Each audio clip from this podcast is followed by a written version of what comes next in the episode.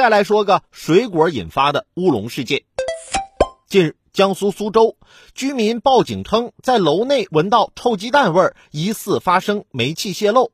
消防员赶赴，使用可燃气体检测仪检测，并未发现异常。排查发现，原来是菠萝蜜散发的气味。消防员准备收队离开时，意外发现杂物间有多辆电瓶车正在充电，立即将电瓶车断电推到室外，并对车主进行安全教育，提示大家电动车不要放在室内充电。